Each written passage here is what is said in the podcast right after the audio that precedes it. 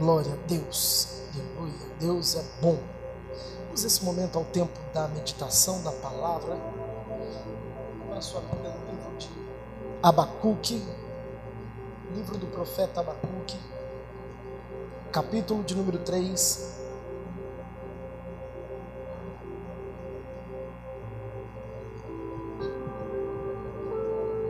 Livro do profeta Abacuque, capítulo de número 3. Somente os dois primeiros versículos, versículo 1 e o versículo de número 2.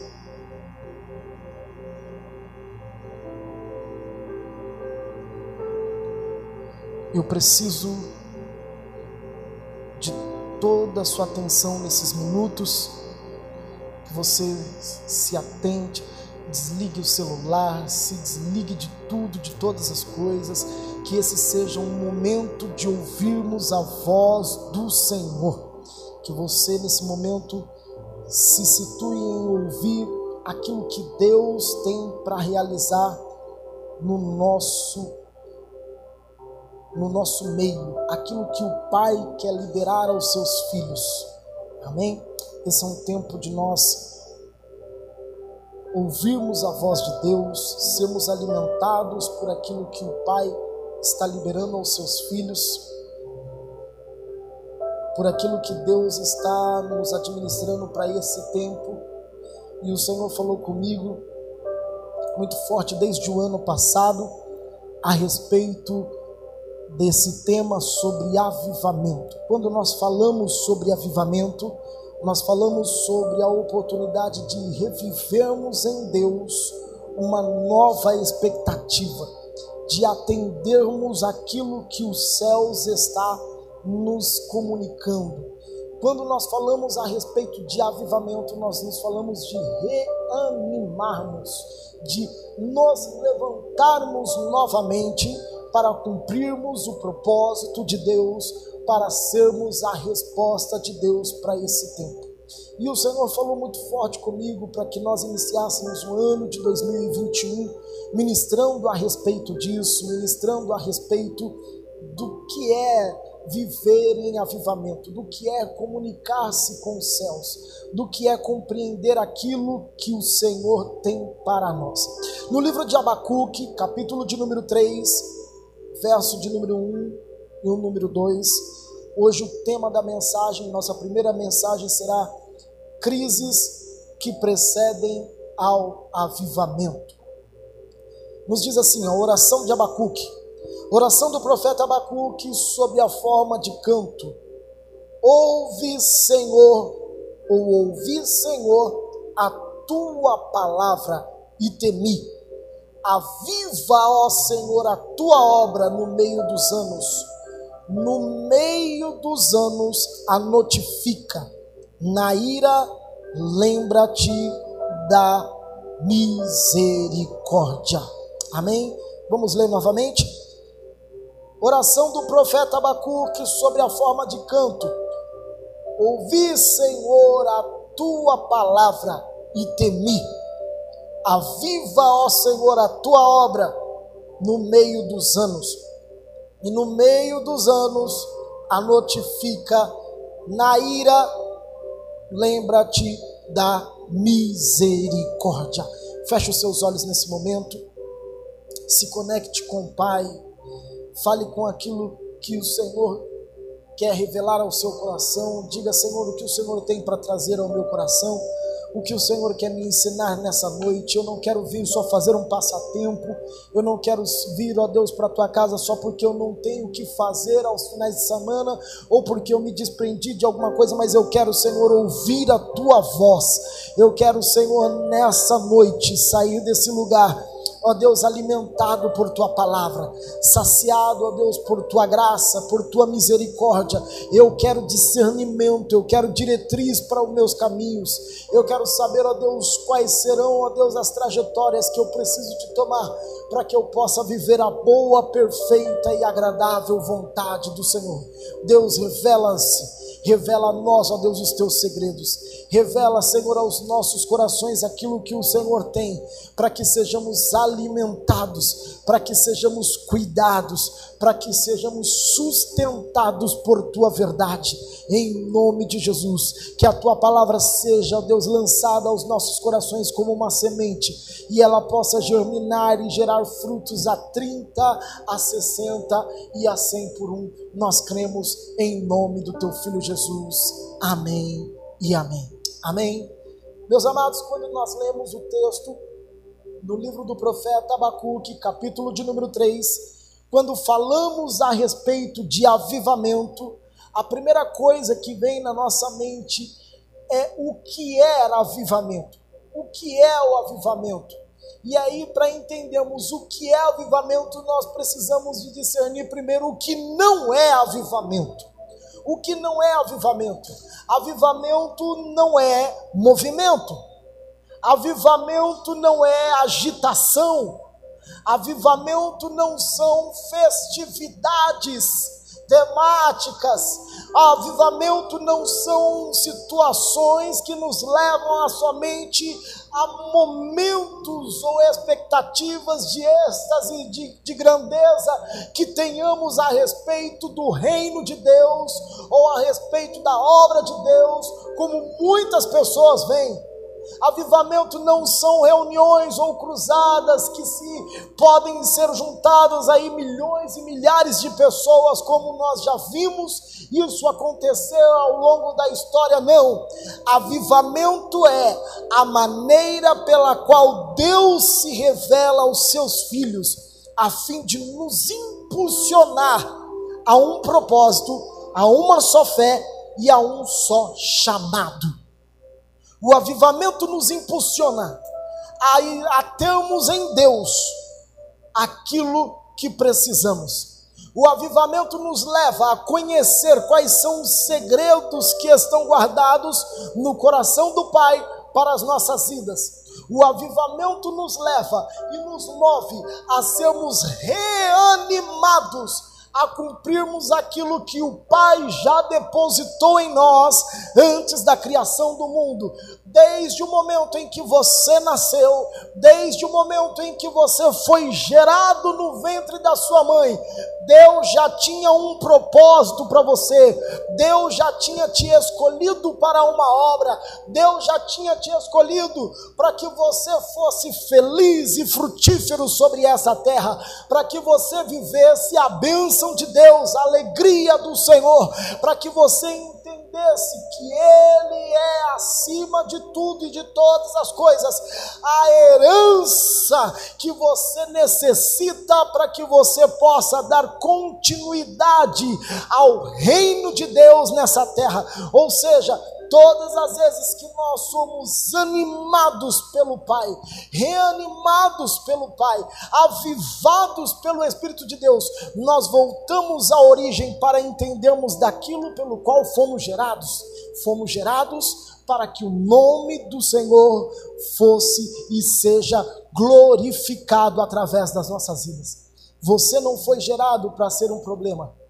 A sua vida não foi gerada somente para causar ou para ter circunstâncias de dificuldades na sua vida, ou circunstâncias que te levassem somente ao declínio. Não. Deus nos avivou para nos fazermos lembrar que Ele nos escolheu antes da criação do mundo, para que fôssemos assim vencedores em Cristo Jesus acima de todas as coisas. Duas coisas que nos traz o avivamento. Ele reacende em nós a paixão por Cristo e a paixão por almas. Um dos precedentes de um grande avivamento são as crises. Geralmente elas se dão em três esferas. Primeiro, na esfera pessoal, sua identidade para com Deus. Momentos em que você entra em crise pessoal sem saber o que você é, para aquilo que você foi gerado, ou qual é o propósito de Deus. Eu não sei se você já parou para se perguntar a respeito disso, sobre o que você é em Deus. Ou o segundo nível de crise, que é a crise ministerial. Para que é que eu fui chamado por Deus? Qual é o meu chamado no Senhor? Qual é o meu propósito em Deus? Para o que é que Deus quer de mim? O que é que Deus espera de mim? Quais são os planos que Deus espera de mim? O que é que Deus quer que eu faça? E a terceira esfera de uma crise é a crise nacional. Existe a crise pessoal, existe a crise ministerial e existe a crise nacional. Essa crise gera efeitos que fazem com que os profetas que estavam encurralados saiam para fora. É no tempo de crise que Deus faz os sete mil que estavam escondidos aparecerem. É no tempo de crise que se levantam pessoas no meio da oração. Nunca se orou tanto no tempo de crise. Nunca, nunca se orou tanto nesse tempo de crise, em 2020. Fala a verdade. Nunca se buscou tanto a Deus nesse tempo de crise mas a pandemia está vindo, mas está tendo recessão, as portas estão fechando, o comércio estão fechando, as coisas estão complicando, as coisas estão ficando difíceis. As pessoas se voltaram para Deus. Outras foram se afastando de Deus, porque o tempo de crise ele é seletivo. É no tempo de crise que nós conhecemos quem serve e quem não serve a Deus quem realmente ama e quem não ama a Deus, quem quer e quem não quer a Deus. Elias, ele se encontrou em um momento no livro de 2 Reis, capítulo de número 17, fala a respeito de um momento em que ele, fugindo de Jezabel, que queria matá-lo, ele se esconde numa caverna e começa a reclamar para com Deus, falando: Deus, como é que pode? Ela só quer a minha cabeça. Eu sou o único profeta remanescente. O que está acontecendo? Até que chega uma hora que Deus vira para Elias e fala: Ei, Elias, para de bobeira. Ainda existem sete mil, da qual não se dobraram.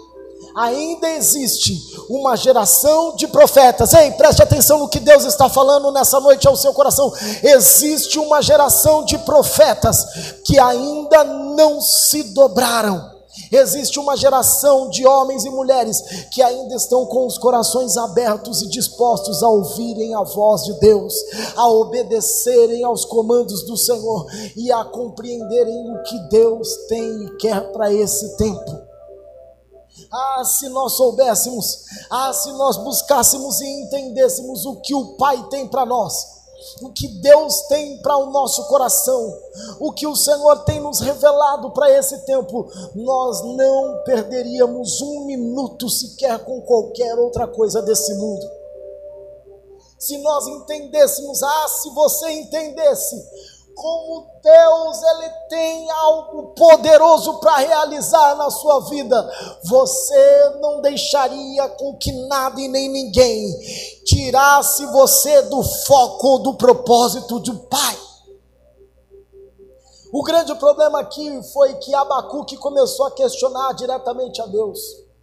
O livro de Abacuque é um livro direcionado do profeta para com Deus ele começa a reclamar sobre a iniquidade de Judá. Quando chega-se a um estado de iniquidade, ele fala a respeito de uma profundidade de pecados. Não é somente um pecadinho, não é só uma falha, não é só um desvio moral, não é só um, um, um erro de corrupção da, da, da nação, mas fala a respeito de uma um estado de putrefação praticamente que a nação está vivendo com relação a Deus. Um momento em que Judá estava ímpio, estava desviado do propósito de Deus, desviado da graça e do favor de Deus, desviado da misericórdia de Deus, dos céus, da qual lhe oferecia tudo e todas as coisas, Judá havia se esquecido de Deus. E Abacuque naquele momento se levanta, num tempo desse de crise, num tempo desse de calamidade, e começa a questionar Deus. Até quando o Senhor não vai voltar-se com juízo sobre Judá? Depois leia, são três capítulos somente nesse livro. Nós vamos só falar sobre ele nesse, nesse, nesse contexto dessa, dessa série de mensagens. E ele começa a dizer: Deus, quando que o Senhor vai vir com juízo sobre Judá? Quando que o Senhor irá se revoltar-se contra Judá? Quando que o Senhor vai se levantar em Judá e vai olhar para Judá e vai martirizar Judá? E Deus por duas vezes responde a Abacuque dizendo a Abacuque, ei Abacuque, não se preocupa, porque contra Judá, quem vai julgar Judá será a Babilônia. E eu comecei a questionar o Senhor e a dizer, Deus, por que isso? Sabe por quê? Porque antes de vivermos um grande avivamento, só um confronto de crises para nos alinhar no altar do Senhor. Ei, sabe quem Deus vai levantar para poder te alinhar num tempo de crise? São pessoas que você tanto assim rejeita. Ah, não, fulano não. Mas fulano é um problema para mim, Senhor. É ele. Provérbios capítulo 27, verso 17 diz assim: Como o ferro afia o ferro, o homem afia outro homem. Assim como o ferro afia o ferro, o homem afia outro homem. Sabe quem Deus fez para poder alinhar o altar? Deus levantou Babilônia para poder alinhar Judá. Babilônia era pior do que Judá. Se Babilônia estava desviada, se, se Judá estava desviado do propósito de Deus, Babilônia estava dez vezes mais. Isso gerou no coração de Abacuque uma revolta. Falou: Deus, como é que pode Babilônia querer alinhar a Judá? E aí o Espírito de Deus começou a falar no meu coração: sabe o que acontece? A questão não é o tempo da crise, a questão não é aqueles que fazem ou que vão ser levantados para alinhar-nos no tempo da crise, mas a questão é o que é que a crise faz com você. O que é que a crise faz com você?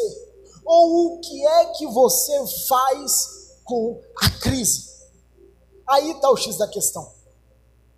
Será que no tempo de crise você paralisa ou no tempo da crise você avança? Será que no tempo de crise você você murmura, você reclama, você volta para trás ou no tempo da crise você se move em Deus? Nesse ano de 2020, o que nós ouvimos e vimos de, de notícia de pessoas, de empreendedores, de comerciantes, de empresários, de, de profissionais liberais que se reinventaram em 2020 tiveram que se levantar. Sabe qual foi a questão? Ou a crise te engole, ou você engole a crise. De duas a uma. Quais são os moveres, quais são as suas ações no meio da dificuldade?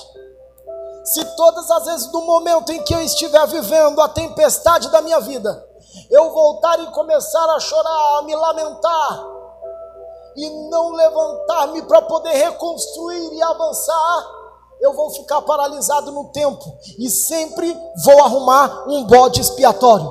Alguém vai ser o meu problema. Alguém vai ter que ser a causa das minhas dificuldades. Alguém vai ter que ser a causa dos meus problemas e das minhas crises. É fácil apontar para alguém. Sabe o que aconteceu com Neemias? Neemias, no tempo em que Jerusalém estava com as portas derrubadas, queimadas, os muros derrubados, as portas foram queimadas, o povo havia sido, havia perdido toda a sua estrutura de cidade. Neemias, mesmo não sendo de Jerusalém, ele se lembrou da terra dos seus pais, se levantou, nos diz a palavra do Senhor, que por durante algum tempo, algumas semanas, ele pranteou, ele chorou, ele se compungiu por aquela situação, mas ele se levantou, pediu cartas ao rei, foi a reconstrução, reconstruiu as portas, reconstruiu os muros. Sabe o que o Espírito de Deus está nos ensinando? É que no meio das crises, quem decide se vamos fraquejar ou se vamos nos levantar, somos nós mesmos.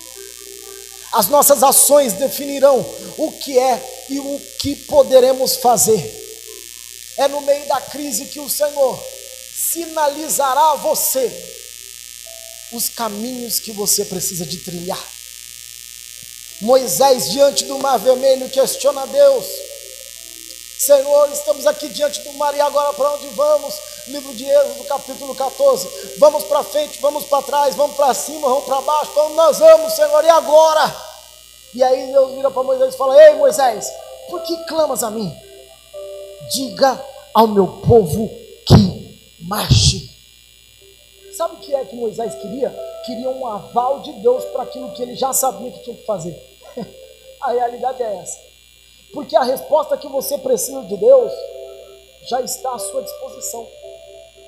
Na medida que você corresponde a Deus com as suas atitudes. O que Moisés fez? Marchou. Qual era a garantia dele que teria o mar aberto? Nenhuma. Mas ele agiu. E na ação dele, o milagre aconteceu.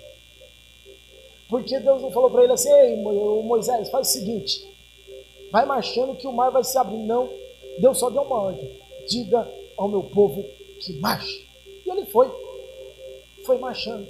Eu até acredito com a minha mente santificada que os primeiros eles pisaram nas águas. Pisou na beirinha e veio. E alguns tentaram até, mas Moisés está ficando doido. Esse velho vai ficando, está ficando gaga, o que, que vai acontecer? Mas ele foi, no meio do mar. Ele foi pisando, ele foi pisando até que o vento abriu o mar. Até que o Senhor fez com que o milagre viesse sobre ele. Até que a resposta dos céus viesse sobre ele. As crises norteiam a rota do avivamento. As crises são testemunho da nossa vida em direção ao milagre. Deus vai destravar uma chave dentro de você que irá te levar à compreensão de todo o planejamento dos céus. Portanto, não se desespere no tempo de crise. Entenda como Deus está fluindo ao teu favor. Compreenda como Deus está movendo ao seu favor compreenda quais são os segredos que Deus está liberando para você no tempo de crise, no tempo de dificuldade, no tempo de angústia. Ei, tem coisas que Deus está fazendo para você que é para você entender. No tempo da crise, entenda o que Deus está fazendo. Existem pessoas que Deus tira do nosso círculo de convivência por amor a nós. Existem pessoas e coisas que Deus nos arranca que no momento a gente não entende, que no momento a gente fica desesperado, que no momento a gente entra em, em, em, em choque com a nossa mente, mas entenda que é Deus movendo porque Ele te ama. Existem crises que acontecem no nosso meio que não é para o nosso desespero, é para nós entendermos qual é a trajetória de Deus. Qual é o meio pelo qual Deus está sinalizando? Qual é a forma pelo qual Deus está fazendo, está fluindo sobre nós? A crise é um dos precedentes de quem viverá um grande temporal de Deus na sua vida. Para quem está para viver algo espetacular de Deus, o que precede isso chama-se crise. o que o mundo passou em 2020 nada mais foi do que um precedente do grande mover que Deus há de liberar sobre a terra. Há um tempo de salvação sobre a nossa cidade, sobre a nossa nação, sobre o mundo. Há um tempo de liberações especiais dos céus. Isso, sabe que é uma pequena nuvem, como Elias viu lá, é uma pequena nuvem do tamanho da mão de um homem. A crise é uma pequena nuvem que sinaliza o grande temporal de Deus, que sinaliza a grande chuva que Deus há de liberar. É por isso que o apóstolo Paulo, no livro de 2 Coríntios, capítulo 4, verso 17, fala assim: Olha, a nossa leve e momentânea tribulação só trará para nós um eterno peso de glória. O que nós estamos passando, a nossa pequena, a nossa momentânea tribulação, somente nos ensinará o quanto Deus tem preparado para nós de bênçãos da boa, perfeita e agradável vontade dos céus. Guarde e grave três coisas na sua vida. Três segredos especiais dos céus.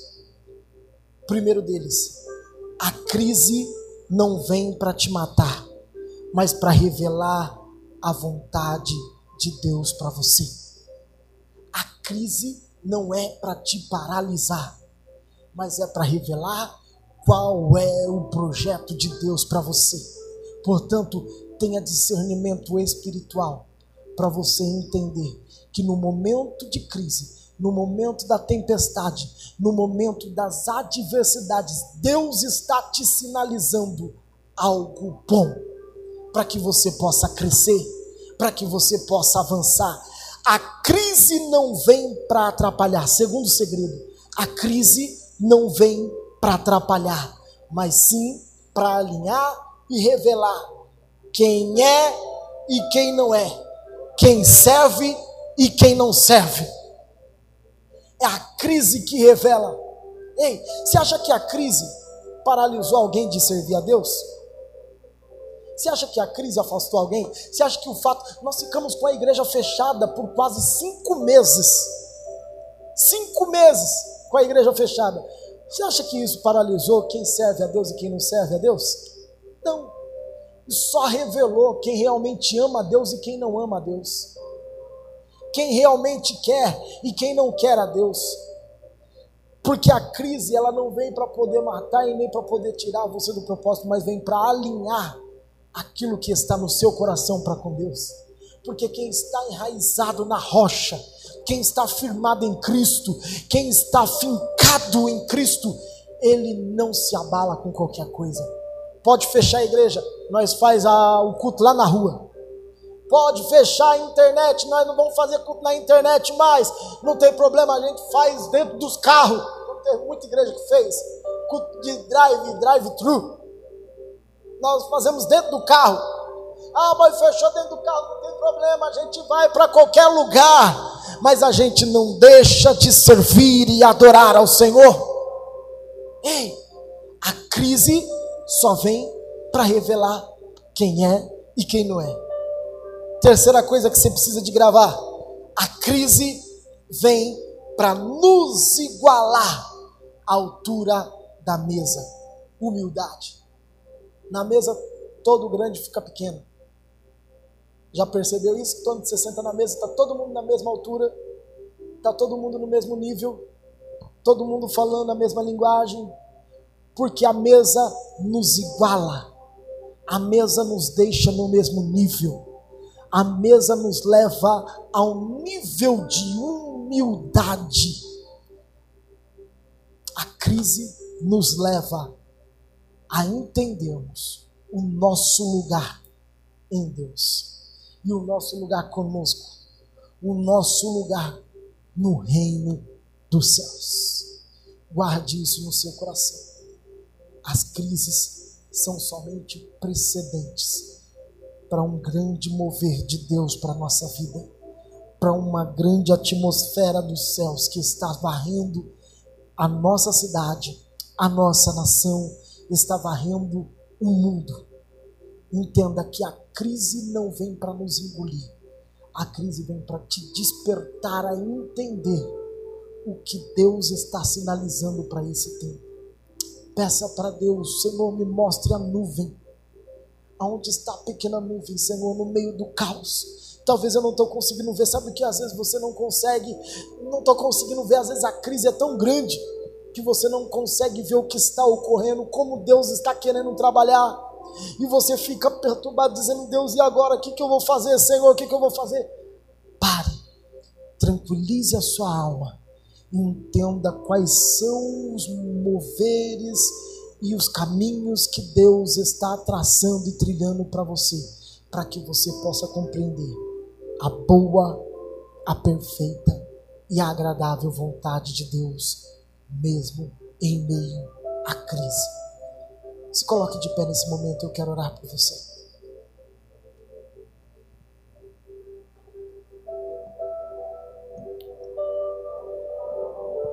Feche seus olhos.